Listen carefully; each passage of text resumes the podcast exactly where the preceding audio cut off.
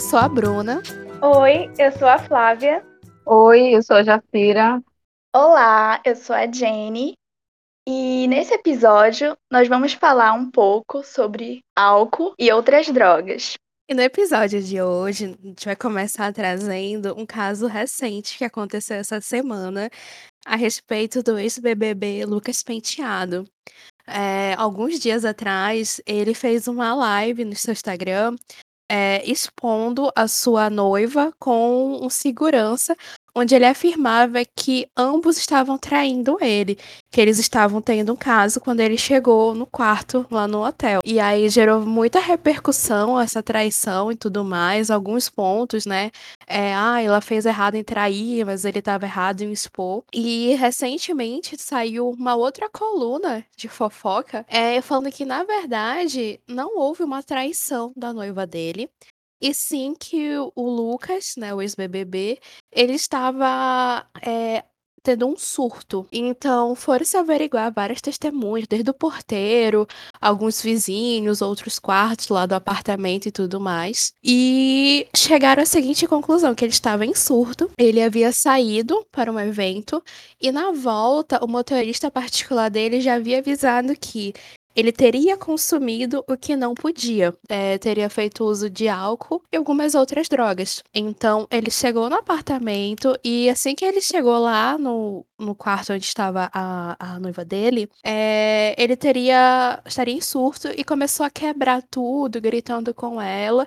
Ela, com medo, ela saiu e foi buscar ajuda de um segurança para ajudar a contê-lo, acalmar e tudo mais. E nisso que ela chegou com segurança, ele é, teria afirmado que eles estariam traindo ele, que estavam tendo caso, que foi quando se iniciou a live e tudo, toda essa repercussão. E os vizinhos falaram que realmente escutaram barulho de tudo sendo quebrado, dessa alvoroça, correria. O próprio porteiro confirmou que a, a noiva foi lá buscar auxílio, buscar ajuda, que estava com medo do que estava acontecendo. E ele, o Lucas chegou a sair de lá numa ambulância para uma unidade de saúde, onde ele precisou ser dopado, medicado, porque ele estava muito transtornado. Então a gente vai começar o podcast hoje partindo dessa notícia. É, algumas pessoas próximas a ele, incluindo a noiva, relataram que ele já havia sofrido com alguns outros surtos a noiva, que conhece ele desde a infância, relatou, mas não quis falar muito sobre o assunto. E aí, a partir desse ponto, nós podemos começar a conversar um pouco sobre esse tema tão delicado.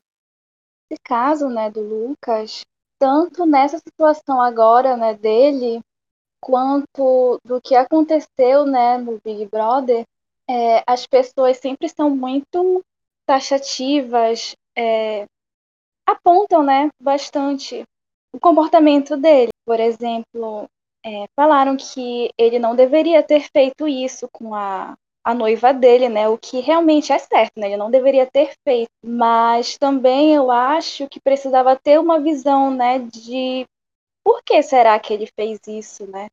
As pessoas sabem, né, tá na mídia, que ele tem é, problemas com álcool e mesmo assim parece que passam por cima de tudo isso e é mais fácil apontar ele como um monstro, né? Sendo que a gente sabe que quando tem uma pessoa que é usuária, né, de álcool e de outras drogas, é, toda a família sofre, todas as pessoas que estão naquele contexto sofrem e também a pessoa, né? É, essa sua fala, amiga, me remeteu muito ao pensamento que eu estava tendo, lendo algumas coisas, e como a gente pode até perceber que os discursos proibicionistas são falhos, no sentido de que a gente vive numa sociedade em que o álcool está por toda parte, em que empresas, a cerveja, patrocinam vários tipos de eventos, vários tipos de programas de televisão. Como a gente vive num contexto de consumo e o álcool não tá, não escapa a isso. Então, ao mesmo sentido que, que aquelas pessoas que estão sofrendo com álcool são julgadas, mas por outro lado, o álcool também é usado para festejar, é um tipo de cola social e é lucrativo.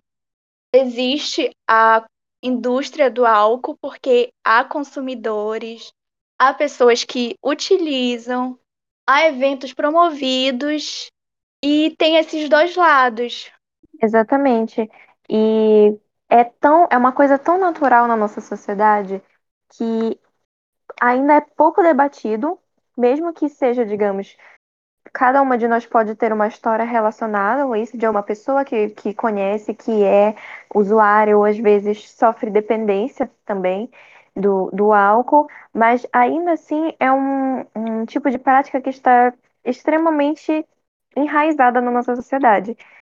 Você falou dos eventos que são patrocinados, eu só me lembrei da, do sertanejo, do sertanejo universitário, especificamente, que muitas músicas de diversos artistas, eles usam o álcool nas suas letras como uma forma de superação.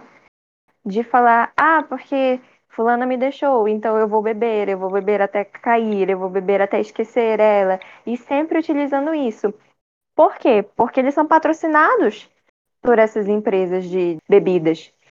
Eles são patrocinados e eles colocam isso nas suas letras e essas músicas vendem e fazem, fazem, fazem muito sucesso no Brasil inteiro. E o que leva esse tipo de pensamento de uma grande parte da sociedade de que o álcool ele pode ser utilizado como forma de esquecer seus problemas, de curar uma, um coração partido, por assim dizer, e ser usado como uma válvula de escape, ao invés de você parar e refletir e ver como você consegue lidar com aquela dor, com aquele sentimento que o problema traz. É, esse ponto, por exemplo, das lives é, de sertanejo, eu lembro que foi uma questão que foi muito polêmica é, na época e que foi super criticada, porque tem a questão das propagandas de álcool. E é uma tem muitas regras, a CONAR regulariza esse tipo de coisa. E uma das regras que tem para propaganda de bebida alcoólica é justamente a questão que eles não podem, de modo algum, incentivar as pessoas a beberem, e ainda mais de forma exagerada. E, infelizmente, foi o que a gente mais viu durante as lives. Foram, assim, em alguns casos, pessoas que estavam super embriagadas e, de certa forma, é irresponsável no sentido de que tem, pessoa, tem pessoas mais jovens assistindo. A internet, infelizmente, ainda não tem um controle é, maior a respeito de quem está assistindo, a respeito do horário. Então, eu creio que esse é um ponto muito importante, essa regularização das propagandas de bebidas alcoólicas na internet. Pois é, essa é uma questão muito, muito séria mesmo a ser discutida, né? Porque a gente vê que não só o Lucas Penteado, mas tantas outras celebridades se envolvem com o uso abusivo de álcool, né? E são cada vez comuns, né? Entre os famosos. E isso acaba gerando boatos, né? Repercutindo notícias sobre os envolvimentos de famosos é, com as bebidas alcoólicas e as coisas assim que acontecem e depois vem à tona, né, para o público ver. Sobre o Lucas, a gente é, acompanhou ele, né, quando ele participou do Big Brother, e quando ele bebia realmente ele mudava o comportamento dele, né, ao ponto de fazer coisas que no outro dia ele acabava se arrependendo. E o que acontece mesmo comum, não só com ele, mas com todas as pessoas que fazem esse uso da bebida, né? As pessoas fazem e no outro dia, no caso ele, ele fez essa live, né, expondo a noiva, mas no dia seguinte ele já entrou dizendo, dizendo que era mentira, que foi um engano, que não foi assim que aconteceu, né? e já pedindo um apelo para que as pessoas parassem de atacar a sua noiva, né, após essa polêmica que envolveu os dois, por causa dessa suposta traição da parte dela, né. E aí ele entra no, no, no Instagram dizendo que quando ele tivesse calmo, ele ia se pronunciar a respeito do que aconteceu. Já fazendo esse link, né, justamente, eh, a gente às vezes acha que é uma coisa muito distante da gente. Tipo, ok, o Lucas fez isso lá, mas ele está lá, né, em São Paulo. E as lives, tudo mais, é uma coisa que a gente estava acompanhando online, também longe da nossa casinha. Inclusive, eu lembro que uma das lives, eh, de sertanejo, um dos cantores estava tão alcoolizado que raspou, né, a cabeça ao vivo, tudo mais, e todo mundo achou graça. Por um lado: "Meu Deus, olha só o que ele está fazendo". Mas a gente não sabe o que está por trás disso e como isso impactou cada um que estava assistindo, né, aquela live. E trazendo um pouco mais pra nossa realidade aqui, né, eu lembro muito dos cantores de brega, principalmente os cantores antigos, Reginaldo Rossi, eu não lembro de mais nenhum outro agora, mas a própria letra era pura sofrência, mesa de bar, sofrendo ali com garçom e tudo mais. Então, é uma coisa, assim, que tá próximo da gente e quando a gente para pra pensar um pouco, eh, não tá tão distante, né. Pode ter algum conhecido, algum amigo, e eu tenho quase certeza que cada um tem uma história, pelo menos na família, né, de algum parente seu que bebe, passa, eh eh, aquele que gera histórias pra contar, né. "Ai, eu lembro meu tio quando bebeu numa festa fez aquilo, meu avô e tudo mais", e acaba gerando entretenimento pra gente, mas a gente não para pra pensar, eh, que aquilo às vezes pode ser um problema. Eu penso assim como, por exemplo, o Lucas Penteado tem um problema com álcool, aí eu vi alguns comentários: "Ai, por que que ele não procura ajuda, né, algum tratamento?". Mas acho que é justamente esse o ponto, né, às vezes, pra você buscar ajuda e tudo mais pra algum problema, primeiro você tem que reconhecer que você tem um problema, que você precisa de ajuda pra só então, né, fazer algo a respeito. E trazendo para o nosso contexto, é muito isso, a gente acha graça de um parente, do amigo nosso que dá PT e faz várias situações cômicas, mas a gente não para e pensa que talvez aquela pessoa precise de ajuda, né. Até porque, às vezes, há um limiar muito difícil de ser estabelecido. Quando saber que aquela pessoa só exagerou ou quando aquela pessoa de fato se tornou uma dependente do álcool, né, eu acho que cabe trazer isso aqui. Então, eu posso contar uma história, assim, de família minha. Eh, o meu avô, eh, era um pouco nesse limiar entre a dependência, entre, ah, ele só exagerou porque gostava muito de beber, mas algumas histórias que eu escuto é que, por exemplo, quando ele era mais novo, ainda não tinha neto, eh, ele tinha uma casa com um jardim e ele adorava cuidar do jardim. Só que ele gostava de beber todos os dias. E aí a família dele: "Não, você não vai mais sair pra beber". Aí ele: "Tudo bem, eu vou cuidar do jardim". Só que toda vez que ele ia cuidar do jardim, ele voltava porre, achando graça, caindo, dormindo, e o pessoal não entendia. Até que descobriram que, na realidade, ele enterrava as garrafas de cachaça no jardim, deixava só a boca com um canudinho pra fora e ia fingir que estava cuidando do jardim, cortava alguma coisa lá pra fazer o H e tomava mais uma dose. E foi assim por muito tempo até descobrirem. Pois é, esse limiar, né, como falaste, Bruna, entre o que é, né, uma diversão, o que é esse riso fácil, né, que a bebida e as drogas eh, geralmente proporcionam, né, e o estrago, né, eh, decorrente desse uso. Eh, eu sei, assim, que muitas pessoas bebem, usam drogas pra se soltar, né. Eu sei de casos de pessoas que, por exemplo, em festas, só se sentem mais, eh, atraentes se beberem, né. Só se sentem mais aceitáveis se consumirem algo, né. E isso tá muito banalizado, principalmente entre entre nós jovens, né. Eu tenho Twitter e vejo, né, os casos, assim, dos das pessoas falando de cocaína na maior naturalidade, né. Como tá banalizado, né, durante principalmente agora. E aí, nessa questão de consumo, né, eu tenho um caso, né, familiar, meu pai, que ele é alcoolista, e quando ele bebe, ele se sente maravilhoso, né. Só que depois, né? Quais são os frutos que ele colhe?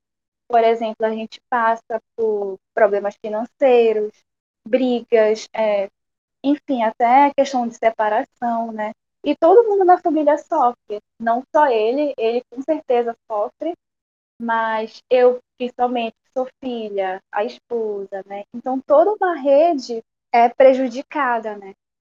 E aí eu pergunto assim, né, para vocês, para a gente pensar também, como seria que a gente poderia falar da questão do álcool e das outras drogas sem tapar o sol com a peneira, né? E sem hipocrisia. Como falar desse assunto? Eu acho que realmente é, tem essa discussão, né? Que, como eu disse, todo mundo tem um caso, seja familiar, ou seja de um conhecido, seja com álcool ou com outras drogas. E apesar de estar tão enraizado na nossa sociedade, ainda não se há o debate sobre o porquê desse uso. O que que esse uso dessa droga lícita ou ilícita traz para esse sujeito? Que ele não está conseguindo fazer normalmente sem o uso dela. É, e realmente é uma coisa que é tão comum, especialmente o álcool, é tão comum você ver o, o uso do álcool ou o abuso do álcool dentro dos ambientes familiares que os efeitos que vêm disso, eles se tornam praticamente como se fossem normais, sabe? Como vocês citaram o caso das suas famílias, eu também tenho um caso da minha família, vários casos da família, que conforme os anos passam, os efeitos, as consequências desse uso de álcool começam a chegar, mas isso não parece preocupar a família ou os, a própria pessoa que está passando por isso. Porque ela parece pensar que é normal, é normal começar a ter várias decorrências da, na saúde devido a esse uso. E não somente com álcool, é, trazendo para esse ponto do uso de, de substâncias pela, pela, pela juventude, isso me lembra muito o caso de uma reunião que eu tive com meus amigos, e uma das pessoas que estava nessa reunião, ela é, passou por uma situação estressante antes de chegar na reunião, e quando ela chegou, ela fumou cerca de três cigarros assim que ela é, sentou na mesa para conversar, e fumando um atrás do outro. E quando eu perguntei sobre aquilo, ela dizia que acalmava ela, que ela sabia que era ruim, e os outros amigos que também fumavam falavam disso, que eles sabiam o quanto era ruim, o quanto fazia mal futuramente para eles, mas mesmo assim ele trazia essa sensação de calma para a ansiedade que eles tanto gostavam e fazia o uso compreensível. Mesmo sabendo de todos os males que as drogas causam, esse fator de acalmar ou de fazer a pessoa se sentir mais leve, fazer a pessoa se sentir confiante, é, parece ser bom o suficiente pra, para ignorar tudo que vem depois disso. Pois é. é existem vários fatores que influenciam uma pessoa a beber, a fumar, né? E são vários fatores, né? Um, deles é beber com amigos para comemorar alguma conquista, alguma vitória, ou apenas mesmo um dia de missão cumprida. Tem pessoas que esperam, né, o final de semana é, para beber, né? Que pode, isso daí pode parecer até um hábito saudável, mas não é né? Porque, como a Anne falou, né? Ela fumava, fumou três cigarros um atrás do outro. E realmente isso acontece muito, das pessoas fumarem para se sentirem é, melhor, né? Para se sentirem bem naquele ambiente onde ela está, ou para se comunicar. É, não existe uma fórmula é, segura para um consumo, né? já que são vários os fatores que influenciam a uma experiência elítica, né? Como a idade da pessoa. Esse assunto ele é muito sério. Mais de 2 bilhões de pessoas no mundo consomem bebida alcoólica. E o fato ele pode ser uma droga lícita. Mas na maioria dos países, isso influencia muito no seu impacto.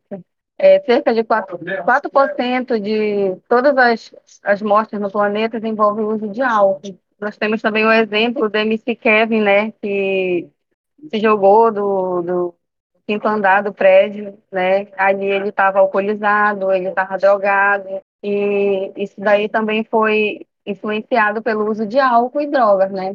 Então, isso daí ele pode ocasionar muitas coisas que realmente podem influenciar isso, a, a uma morte, a um suicídio. Às vezes a pessoa ela fica agressiva, né?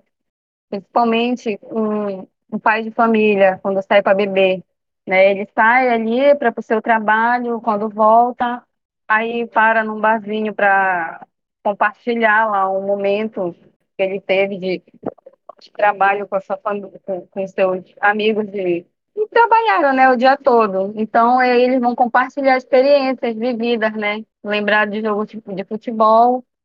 E ali a pessoa ela, ela apresenta um, um comportamento e quando chega em casa apresenta outro, é, manifestando agressão com os filhos, com a esposa, né, no ambiente familiar. Então, são vários fatores que o uso de álcool pode ocasionar. Isso que é complicado também, né? Porque é um risco que a pessoa traz, não só para si, né? Para sua saúde, porque é, o uso excessivo de álcool, é, tabaco e várias outras substâncias, né? Carrega problema de coração, pulmão, encurta a vida em muito tempo. Mas a pessoa traz risco de vida para os outros, né? Casos é, de embriaguez quando dirigem, é, infelizmente acaba às vezes tirando vida de outras pessoas.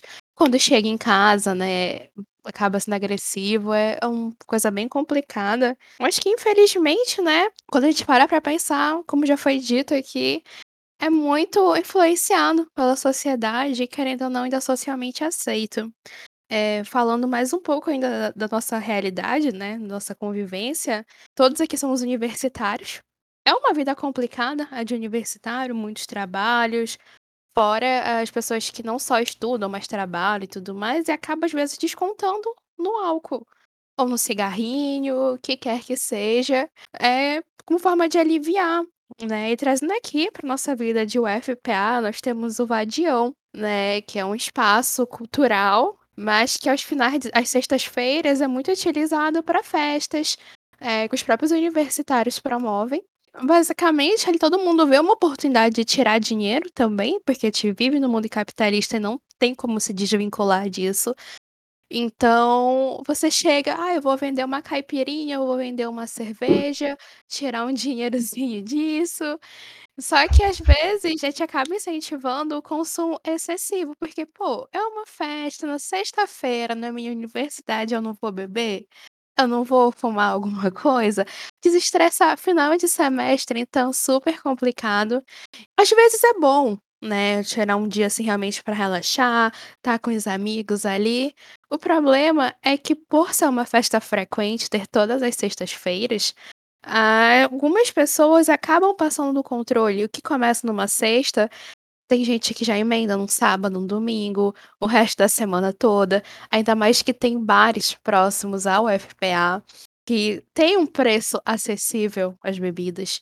Então, às vezes pode acabar começando como um simples lazer, uma diversão, e acabar virando algo fora do controle. Infelizmente, eu tenho casos de amigos próximos que só é, somatizaram várias questões pessoais com questões da faculdade e acabaram se jogando nessa vida. É, aula, depois beber, fumar, aula no outro dia, beber e fumar, e já não sabiam como sair desse ciclo, né? As pessoas acabam entrando e querendo, acabam encontrando suporte, apoio nesse meio, porque, ai, é, num lugar tão grande, com tantas pessoas, você acaba encontrando alguém numa situação parecida. E aí, tipo, em vez de, vezes, de ajudar com a situação, né, acaba só corroborando, não, pô, eu bebo contigo, eu fumo contigo, tomo esse cigarro aqui, e assim vai perpetuando todo um ciclo, um ciclo assim que não é muito bacana. Eu esqueci a palavra agora, mas prejudicial, né, para sua saúde. Eu acredito, agora escutando a Bruna, eu acredito muito nessa questão de que os universitários são um público bem atravessados por essa questão de álcool e drogas, principalmente pelo que eu percebo mesmo no nosso dia a dia. Conheço inclusive pessoas que já consumiram alguma coisa para fazer a prova, para relaxar, para conseguir ter calma para fazer. Quando eu penso, quando essa discussão que a gente está tendo é, no sentido do que aquilo representa, né? O que o álcool representa para a pessoa, o que a maconha representa, o que a cocaína representa, está muito ligado às políticas também de redução de danos, né? Que foi adotado no sentido de que a gente tem que saber o que aquilo significa para a pessoa, é, não ligando apenas num, numa guerra às drogas. Olha, você não pode, você não pode usar o álcool, você não pode fazer isso, você não pode fazer aquilo, porque há muitas pessoas que consomem e eu acho que o nosso papel é justamente ajudar essas pessoas a, dentro do possível, ter menos agravamentos ligados a isso. Porque, como eu, a gente já falou aqui, o álcool e as outras drogas estão aí, são usadas às vezes como cola social, como válvula de escape, tem significados diferentes para as pessoas. E o importante, o nosso papel como pessoas cuidando da saúde, é justamente não julgar, mas ajudar. Exatamente essa questão pode ser muito vista numa conversa que eu tive com a minha mãe, que pode ser utilizada como um representante né, de, da geração mais velha, no qual ela, ela aparentava ser muito crítica. Ela foi bastante rígida e dura com as pessoas que, dentro da Universidade Federal do Pará especificamente, fazem o uso de substâncias não só recreativamente, como eles dizem, né, mas também como forma de, de válvula de escape. E eu me lembro que durante as nossas conversas eu é, trouxe essa questão de não apenas ter o, o olho crítico, né, mas tentar compreender o que que aquele uso significa para aquela pessoa. Se ela está em sofrimento, se ela usa aquilo para tentar é, se distrair de algum problema, como uma válvula de escape para uma, uma situação que ela esteja passando.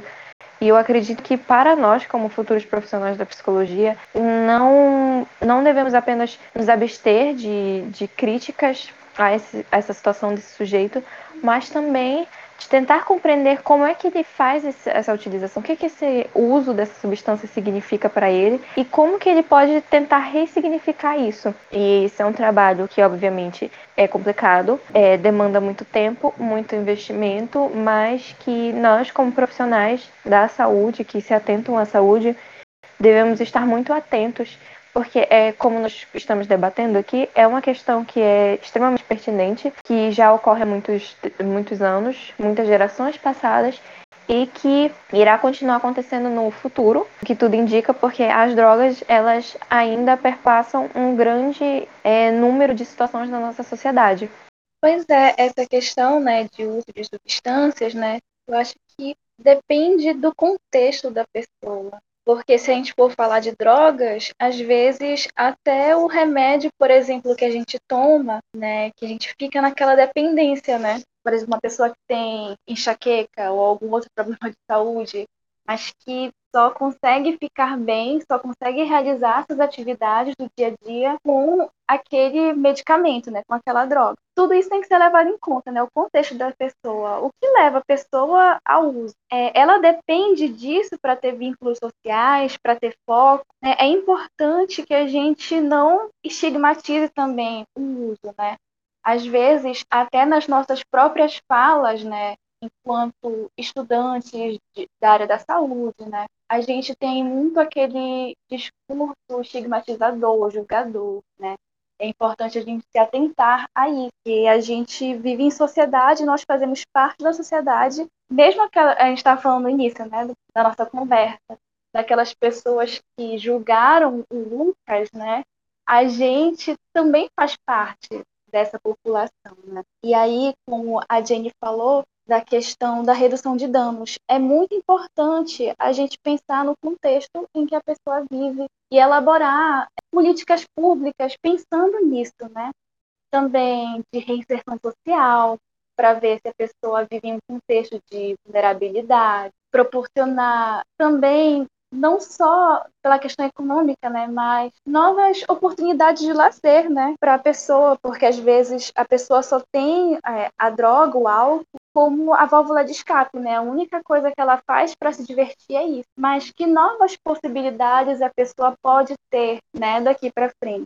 Nossa, eu achei muito importante essa fala da Flávia, eh, porque primeiro me remeteu à questão de políticas públicas agora, na época de pandemia, que o governo, ele abriu, né, logo no início, o Mangueirão, mas o que tipo, ah, muito linda a proposta, muitos procuraram, né, tinha inclusive momentos de recreação, lembro que vazaram algumas fotos dele jogando futebol no gramado, tá uma coisa bem divertida, mas que, eh, não veio, assim, à tona os problemas que foram enfrentados por isso, né. Muitas pessoas que às vezes eram dependentes, queriam fugir, queriam, por exemplo, sair pra consumir essa droga e voltar, ou então levar pra lá, né, a sua droga e tudo mais. Mas isso a mídia não divulgou, soube por conhecidos que trabalharam lá, ajudaram e tudo mais. Teve um outro centro de acolhimento também para o centro. E, enfim, né, são questões assim que não dá para ser feita de qualquer jeito. Tem que ter uma política nacional que infelizmente vem sofrendo um desmonte, né, nesse atual governo e que, enfim, muitas nuances que eu acho que no momento não, não cabe aqui.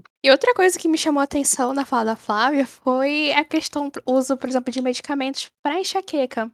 Eu lembrei do caso do Michael Jackson, né, que lembro que muita polêmica envolvendo ele, mas que houve um show, né, que ele sofreu um acidente, uma queimadura e tudo mais, que ele ficou sofrendo com dores naquela região por muito tempo e aquilo levou ele a uma dependência de analgésicos. Ele só continuava a vida dele, ele só, né, fazia os outros shows e tudo mais à base de analgésico. Ele não viajava sem o médico para receitar isso para ele. E eu acho importante isso, né? Porque quando a gente pensa em álcool e drogas, a gente pensa nessas drogas que a gente consome aqui, né? Do dia a dia, uma cocaína, alguma coisa do tipo.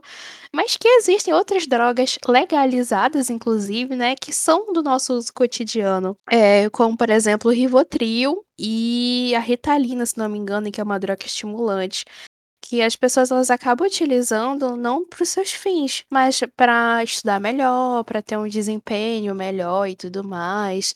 Inclusive, recomendo, ai, toma umas gotinhas aqui, toma isso aqui para te ajudar, acaba se receitando.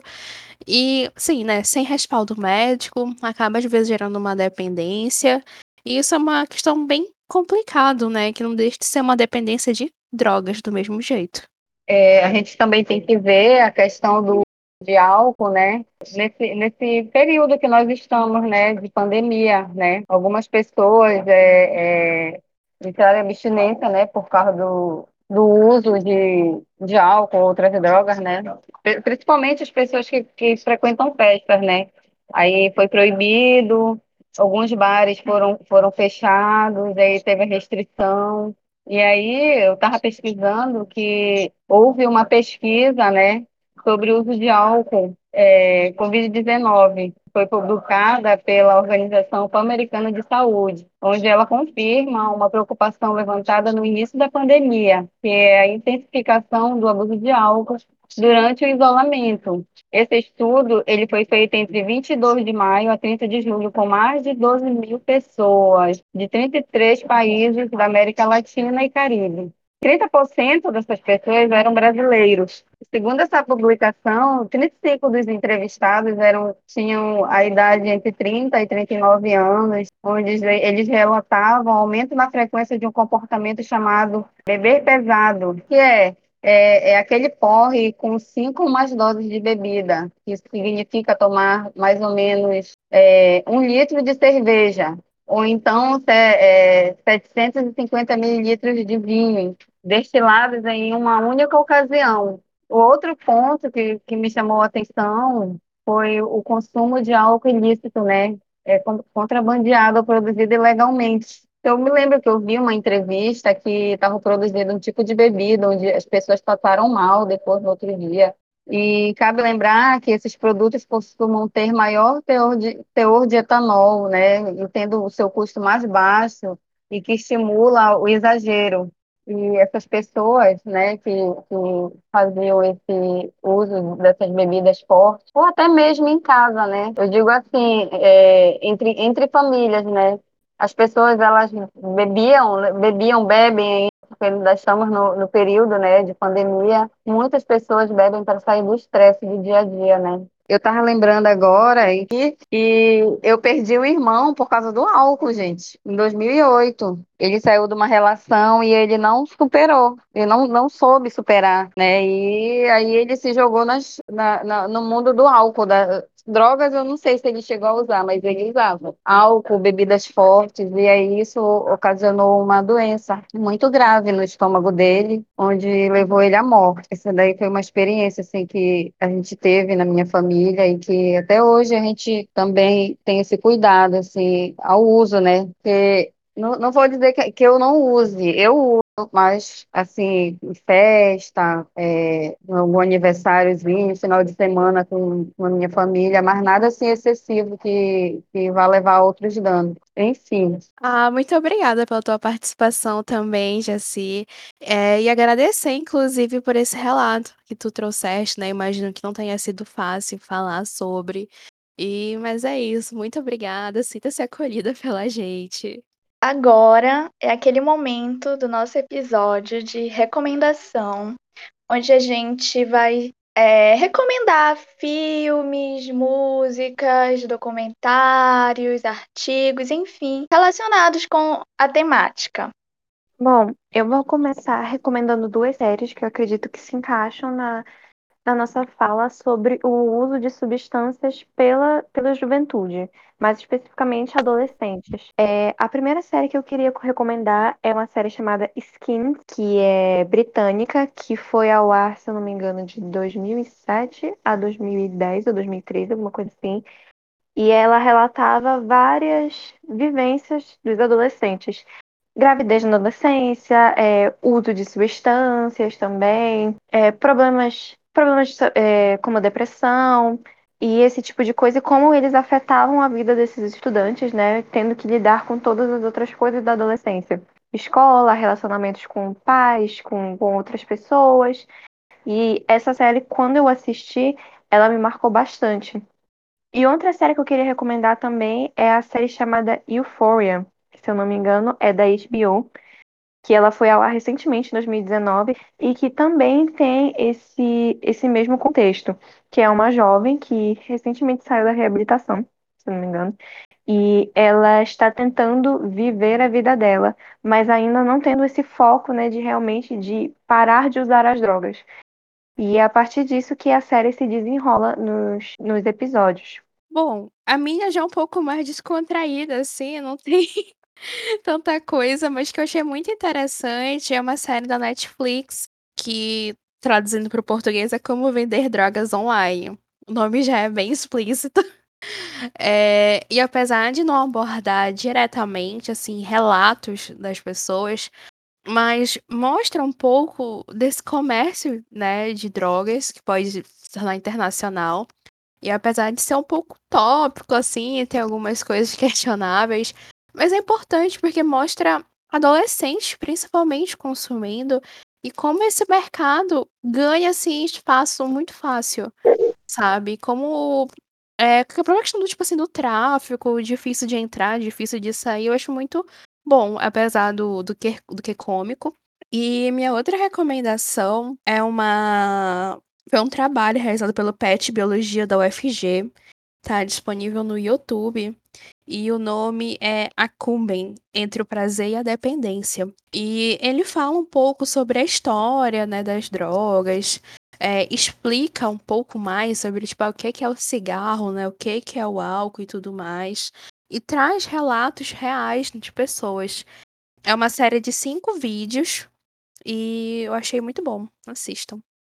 É, as minhas diquinhas, diquinhas de hoje são duas. É, a primeira é um artigo muito interessante que fala justamente sobre redução de danos e vale muito a pena ler sobre, porque ele fala de toda a questão mesmo da globalização, é, essa questão dessa falsa ideia de guerra às drogas, ele dá toda essa concepção de mundo capitalista e tudo mais.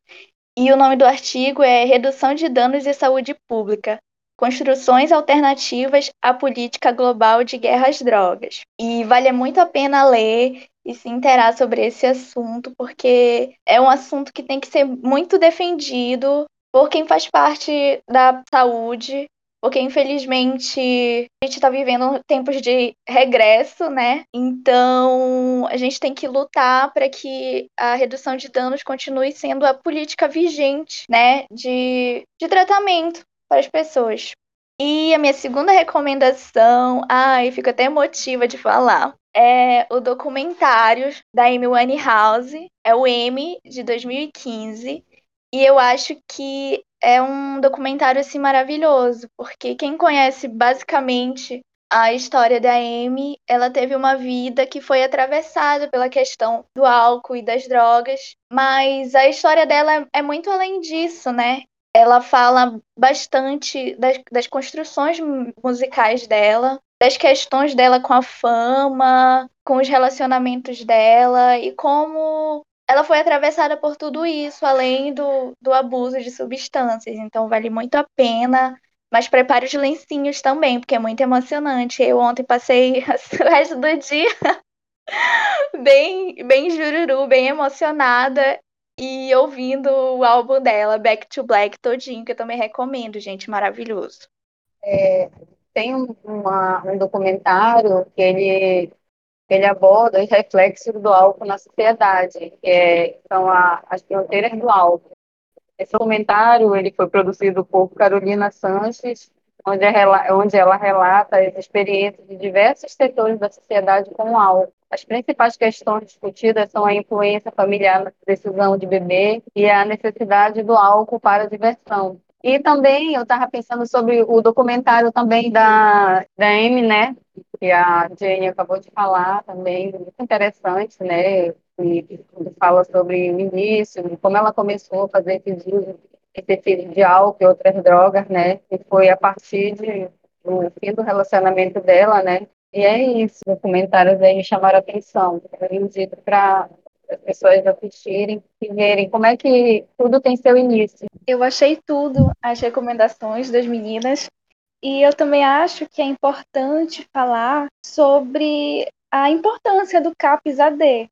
Para quem não conhece, o CAPS AD é um serviço do SUS. Ele faz parte da rede de atenção psicossocial. E aí tem uma equipe multiprofissional que você pode chegar lá, o usuário, né? Não precisa de encaminhamento, pode chegar lá, vai fazer, é, vai passar por um processo de acolhimento em que tem esse atendimento multiprofissional, onde é, a equipe, né, ela não te julga. Você tem é, um atendimento muito franco, muito sincero, em que os profissionais eles traçam, né, um plano terapêutico singular para cada pessoa, é, dependendo do contexto, né? Se a pessoa é, por exemplo, usa a droga como uma válvula de escape, não tem é, outros recursos de lazer, lá tem, por exemplo, grupos em que a pessoa troca experiências, cria vínculos. Tem também a possibilidade de fazer projetos, por exemplo, de artesanato, né? Tudo isso também vai variar de acordo com o CAPS que a pessoa está, né? Tem também acompanhamento psicológico, às vezes psiquiátrico. Então, é muito importante que as pessoas conheçam o CAPS e busquem se informar. É, o CAPES ele atende por território, né? Como ele segue as diretrizes do SUS, é, cada bairro, por exemplo, tem um CAPES, né? Que esse CAPES atende um conjunto de bairros. Então é bom se informar para ver qual é, atenderia, né, a, o seu território. Antes de encerrar, eu queria fazer meus agradecimentos, por favor, por favor. É, primeiramente, queria agradecer a professora Lorena pela disciplina maravilhosa. Nós tivemos muitas trocas legais, inclusive tivemos também convidados, então foi muito legal mesmo. A disciplina foi incrível. Então, muito obrigada. Eu queria agradecer também ao meu grupo maravilhoso, todas perfeitas, maravilhosas. Servimos demais. E também eu queria fazer um agradecimento especial para o meu amigo Thierry, que me aguentou perturbando ele o tempo todo para organizar o podcast. Então, obrigada. Bom, eu quero, quero fazer o um agradecimento é, por participar né, do grupo com vocês. Foi um prazer muito grande participar do, do grupo, né, da gravação do podcast, né? Ah, eu também queria agradecer. Foi um trabalho incrível poder falar sobre isso, que eu acho que é uma coisa tão complicada, né? É, agradecer ao meu grupo lindo e maravilhoso que a gente conseguiu produzir esse podcast. Agradecer o Thierry também, que nos socorreu, né, nesse momento tão complicado que nós somos umas idosinhas da tecnologia. E eu acho que é isso. Antes de encerrar, é, eu só queria ressaltar, né, um pouco o que foi falado isso, que é, é um problema social, né, mas que tinha ficado claro que não é só um problema, né? Por trás disso há uma pessoa ali com uma vida, com uma história, que nós não podemos sair julgando, como foi falado no início do podcast. É, por mais que seja uma coisa sabe, feita uma coisa que não foi, foi julgado moralmente, a gente pode não tem que olhar só para isso, a gente tem que acolher aquela pessoa. E eu acho que é isso. não usem drogas, galera. Porém, depende.